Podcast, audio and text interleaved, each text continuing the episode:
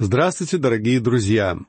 Сегодня мы продолжим изучать книгу пророка Аввакума, встретившись с вами на наших занятиях. Читая первую главу, мы увидели, насколько искренне беспокоит Аввакума видимое равнодушие Бога к судьбе его народа.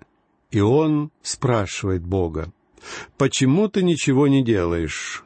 В наше время многие люди поступают как Аввакум — они спрашивают, почему Бог ничего не делает?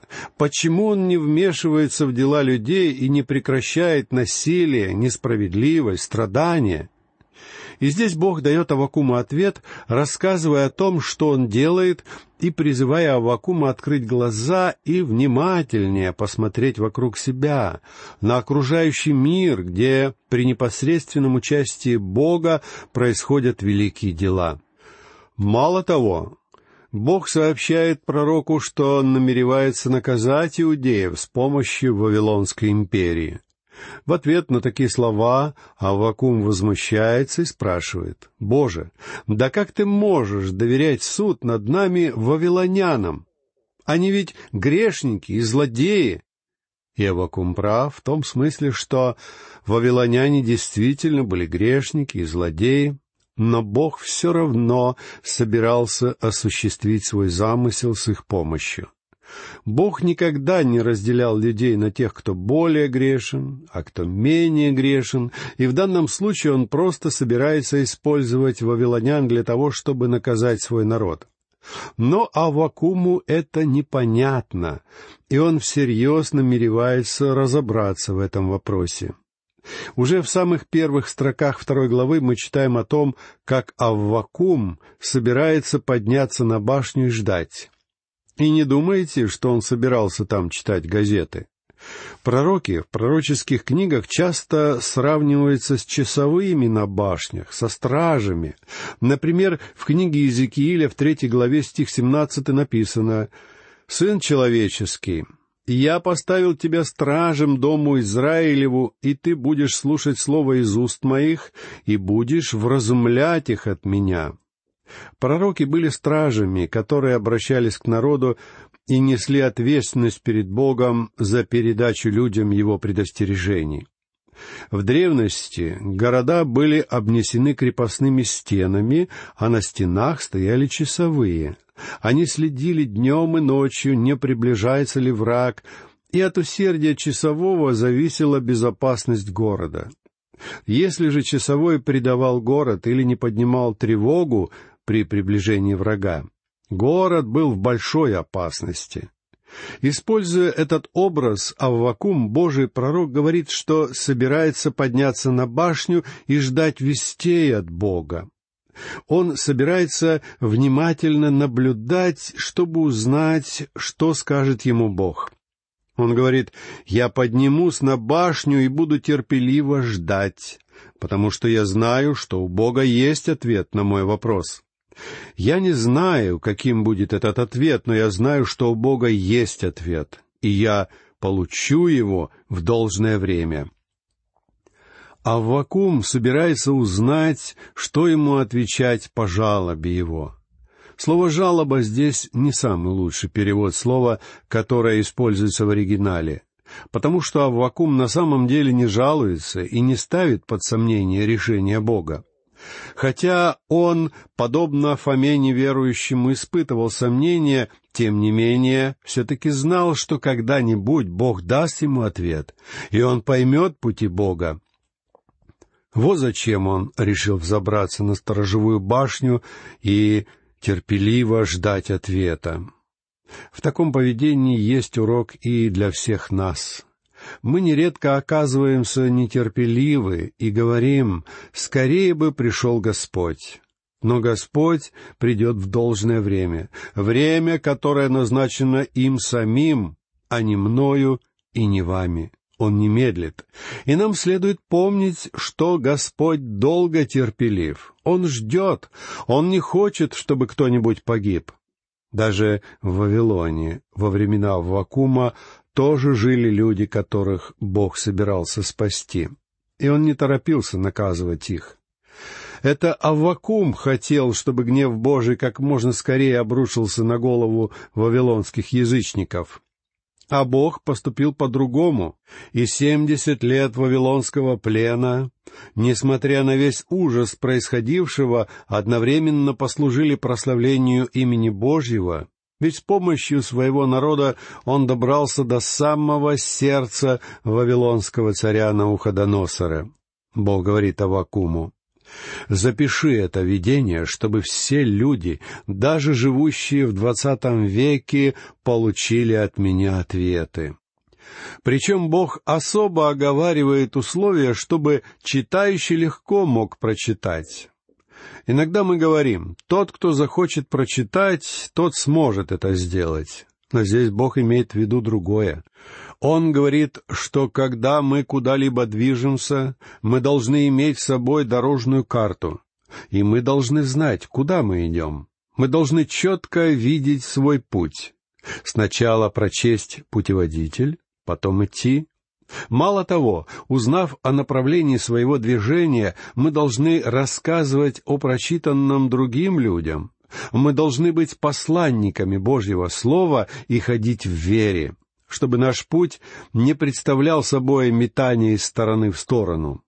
Заступивший на стражу пророк в конце концов получает видение, в котором находит ответ на свой вопрос.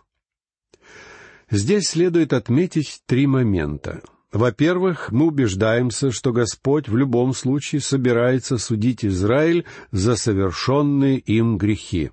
Во-вторых, будущий замысел Бога заключается в том, чтобы, как сказано в четырнадцатом стихе второй главы Аввакума, «земля наполнилась познанием славы Господа, как воды наполняют море». И это произойдет в момент возвращения Господа нашего во славе, то есть во второе его пришествие на землю. Таким образом, когда явленное введение исполнится, познание славы наполнит землю. И в-третьих, как следует из видения, пока всего этого не произошло, праведный верою жив будет. Эти великие слова представляют собой один из самых важных стихов Писания. Это ключ к небольшой книге Аввакума, а также к трем великим посланиям Нового Завета, в которых этот стих цитируется. Мы встречаем эти слова в послании к римлянам, глава 1, стих 17, в послании к Галатам, глава 3, стих 11, и в послании к евреям, глава 9, стих 38. А теперь послушайте, как звучат эти слова в исходном тексте у пророка Аввакума. Читаю вам четвертый стих второй главы. «Вот душа надменная не успокоится, а праведный своею верою жив будет. А праведный своею верою жив будет. В ходе истории было совершено великое множество попыток принизить значение этого потрясающего стиха. Некоторые пытались истолковать веру как верность или праведное отношение и утверждали, что мы будем живы благодаря Божьей верности по отношению к нам. Но в этом стихе говорится совсем о другом. Здесь представлены два пути, лежащие перед человечеством. Обратите внимание, здесь упоминается две группы людей. Первая из них — надменные души, а вторая — праведники, живущие верой. Иначе говоря, эти группы можно было бы назвать заблудшими и спасенными, верующими в Бога и неверящими в Него. Вы можете также назвать их святыми и грешниками. Это тоже достаточно ясное противопоставление. Как вы помните, в первом стихе второй главы Аввакум сообщил нам, что собирается стоять на сторожевой башне в ожидании ответа от Бога. И сейчас он получил этот ответ. Бог передал ему великое послание, в котором объяснил, как общается с отдельными людьми и с народами. В прочитанном только что четвертом стихе излагается великий Божий принцип, фактически являющийся аксиомой Библии. Наверное, вы помните, что когда вы изучали геометрию, вы проходили определенные аксиомы, которые не требовали доказательств, и их следовало принимать как должное. Например, аксиомой в геометрии является то, что прямая — это кратчайшее расстояние между двумя точками. В Писании тоже есть великие аксиомы. И вот одна из них душа надменная не успокоится. Таково состояние гордых людей. Они либо пытаются сами добиться своего спасения, либо просто живут сегодняшним днем, руководствуясь принципом «ешь, пей, веселись, потому что завтра ты умрешь». У них нет настоящей цели в жизни. Душа надменная не успокоится. Такой человек не прав. Он пошел по неверному пути. В четырнадцатой главе книги притчи стих двенадцатый сказано «Есть пути, которые кажутся человеку прямыми, но конец их путь к смерти». И я уверен, что сегодня по этому пути идут многие надменные души. Их распирает от гордости. Они идут по своему пути и срывают цветочки, но рано или поздно они достигнут реки забвения и моря погибели. Это будет конец. В Писании редко описывается судьба погибших, но Господь наш Иисус Христос говорил о ней в притче о богаче и Лазаре, которую мы находим в шестнадцатой главе Евангелия от Луки. Когда Лазарь умер, он попал в рай, богач же попал в ад, он пошел в свое место. Именно этими словами отзывается Писание о судьбе другого грешника, Иуды. И если вы тоже избрали подобный путь, то и вы туда попадете.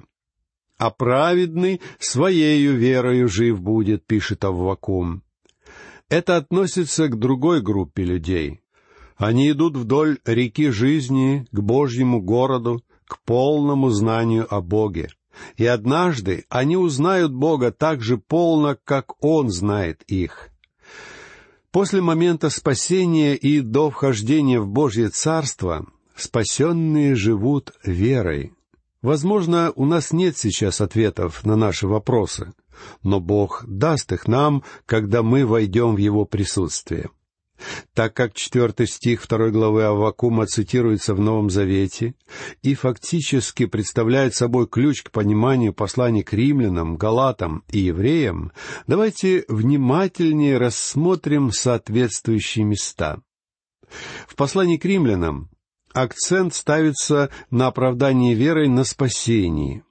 Послушайте 16 и 17 стихи первой главы.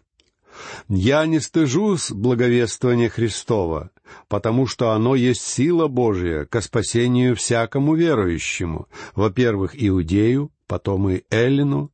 В нем открывается правда Божия от веры в веру, как написано «праведный верою жив будет». Здесь апостол Павел говорит, что праведный, тот, кто оправдан верой, будет жить верою же. Вот какая мысль выражается в послании к римлянам. В послании к Галатам, 11 стих 3 главы, слова Авакума цитируются в следующем контексте. «А что законом никто не оправдывается пред Богом, это ясно, потому что праведный верою жив будет». Здесь акцент немножко иной, так как мы читаем во второй главе этого послания стих двадцатый «И уже не я живу, но живет во мне Христос». А что ныне живу во плоти, то живу верою в Сына Божия, возлюбившего меня и предавшего себя за меня. И если в послании к римлянам акцент ставится на оправдании веры для спасения, то в послании к галатам подчеркивается не только спасительная вера, но и вера, которая помогает жить. В послании к евреям, десятая глава, стих тридцать восьмой, цитата из Аввакума включена в следующую фразу. «Праведный верою жив будет, а если кто поколеблется, не благоволит к тому душа моя». Здесь главное слово «жив», верою жив будет. А следующий, одиннадцатой главе этого послания мы можем прочесть о людях, живших верою. И внимание в ней уделяется именно их жизни. Теперь я хотел бы снова обратить ваше внимание на слова из великой проповеди апостола Павла в Антиохии Писидийской, которые записаны в 13 главе книги Деяний, стихи с 37 по 41. «А тот, которого Бог воскресил, не увидел тления. Итак, да будет известно вам, мужи-братья, что ради Него возвещается вам прощение грехов, и во всем, в чем вы не могли оправдаться законом Моисеевым, оправдывается им всякий верующий. Берегитесь же, чтобы не пришло на вас сказанное у пророков. Смотрите, презрители, подивитесь и исчезните, ибо я делаю дело в дни ваши, дело, которому не поверили бы вы, если бы кто рассказывал вам. Здесь апостол Павел показывает, что существует только один путь к Богу — вера. А в другом месте Писания он указывает нам на содержание или центр веры. Эти слова записаны в первом послании к Коринфянам в пятнадцатой главе стихи третий и четвертый. «Христос умер за грехи наши по Писанию. Он погребен был и воскрес в третий день по Писанию». Так что же мы должны делать и во что верить? Мы должны принять Христа как своего Спасителя. Мы должны верить в Него и жить этой верой, а не законом. Поэтому меня искренне беспокоит то огромное количество проповедников, которые сегодня пытаются вернуть верующих на путь соблюдения десяти заповедей или какой-нибудь другой системы законов, которую они сами выдумали. Эти проповедники выдумывают собственные правила поведения для семьи, мужа, жены и детей. Друзья мои, если вы спасены верой в Господа Иисуса Христа, любите Его, и любовь к Нему решит все ваши проблемы. Любовь к Нему поможет вам жить в духе, а живя в духе, вы сможете исполняться духом, и тогда сердце ваше будет полно радости. Вы станете лучше исполнять свои обязанности как муж, жена или ребенок. Вы станете лучше как работник или работодатель. Вы станете лучшим человеком, если будете жить в вере. Однажды настанет время, когда вы попадете в присутствие Христа и будете жить с Ним в вечности. Аввакум был верующим человеком. Он сказал, «Я пойду на свою башню и буду ждать Божьего ответа. Я верю тому, у кого есть ответы. Как записано в послании к евреям, глава 11, стих 16, «Без веры угодить Богу невозможно, ибо надобно, чтобы приходящий к Богу веровал, что Он есть, и ищущим Его воздает. Праведный верою жив будет». Друзья мои, сегодня Бог зовет вас к себе, и прийти к Нему вы можете только через веру.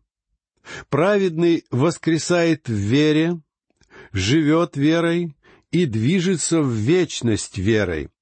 Не благодаря собственным способностям, но благодаря способностям и силе Бога, в которого верит. Позвольте мне еще раз повторить, что в четвертом стихе второй главы книги пророка Аввакума описываются два пути, по которым может пойти человек.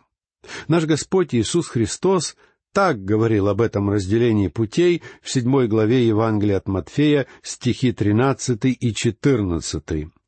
«Входите тесными вратами, потому что широки врата, и пространен путь, ведущий в погибель, и многие идут ими, потому что тесны врата и узок путь, ведущий в жизнь, и немногие находят их». Широкие ворота привлекательны, когда вы начинаете путь, они очень просторны, но потом путь сужается, и тот, кто идет им, попадает в одно лишь место — место погибели. Так происходит с неверующими грешниками. Их путь подобен воде, попадающей в каньон. Я однажды побывал в каньоне. Сначала, когда вы ходите в каньон из пустыни, он очень-очень широкий. Вы заходите в каньон все дальше и дальше, а каньон становится все уже и уже. Так происходит и с грешниками. Вход широк, но постепенно путь сужается, и конец его — погибель. Узкие врата тоже ведут вас в тоннель. В данном случае вход очень узок. Иисус Христос говорит в Евангелии от Иоанна, глава 14, стих 6. «Я есть путь и истинная жизнь. Никто не приходит к Отцу, как только через Меня». Этот вход сужен до одной единственной личности. Христос есть путь. Он не просто показывает нам путь, но Он есть путь. В первом послании Иоанна, глава 5, стих 12 написано «Имеющий Сына Божия имеет жизнь, не имеющий Сына Божия не имеет жизни». Вы либо имеете Христа, либо не имеете Его. Вы либо верите в Него, либо не верите. И ваше спасение не имеет ничего общего ни с каким обрядом. Оно не оказывается в зависимости от церкви, в которую вы ходите, и оно не зависит от количества богослужений, которые вы посетили. Ваше спасение зависит от ваших отношений с Иисусом Христом. Вот почему эти врата узкие. Бог дал миру только один путь к спасению. Все зависит от вашего отношения к Иисусу Христу, который умер на кресте и воскрес. Вот почему Иисус говорит, «Тесны врата и узок путь, ведущий в жизнь, и немногие находят их. Вы входите в узкие врата, которые есть Христос. Эти врата довольно узкие, но потом дорога расширяется, а не сужается. Иисус сказал в Евангелии от Иоанна, глава 10, стих 10, «Я пришел для того, чтобы имели жизнь и имели с избытком». И, войдя в узкие врата, вы получаете изобилие свободы, которую Христос дает тем, кто принимает его. Позвольте мне привести вам один пример. Алкогольная и наркотическая зависимость может показаться вам широкой дорогой, но на самом деле она превращается в узкий путь к погибели. Мой отец говорил обычно, «Я могу пить, а могу не пить». И он погиб, когда мне было четырнадцать лет. Он немало пил, но не был алкоголиком. В детстве я спрашивал его, почему он пьет, почему не бросит. Он обычно отвечал, «Сынок, я могу бросить в любой момент». Знаете, в чем была его проблема? он не хотел бросать. Если бы он прожил больше, то я уверен, что однажды он оказался бы в узком каньоне, и у него не осталось бы выбора, на который он надеялся. Он не смог бы сделать больше ничего, как выпить еще одну рюмку. Но христианин, который входит в узкие врата веры во Христа как Спасителя, никогда не попадет в безвыходное положение. Он по-настоящему живет. И если вы действительно хотите жить, приходите ко Христу. Итак, дорогие друзья, на этом наша сегодняшняя беседа заканчивается. В следующий раз мы поговорим о судьбе людей, надменная душа которых никогда не успокоится. Всего вам доброго, до новых встреч!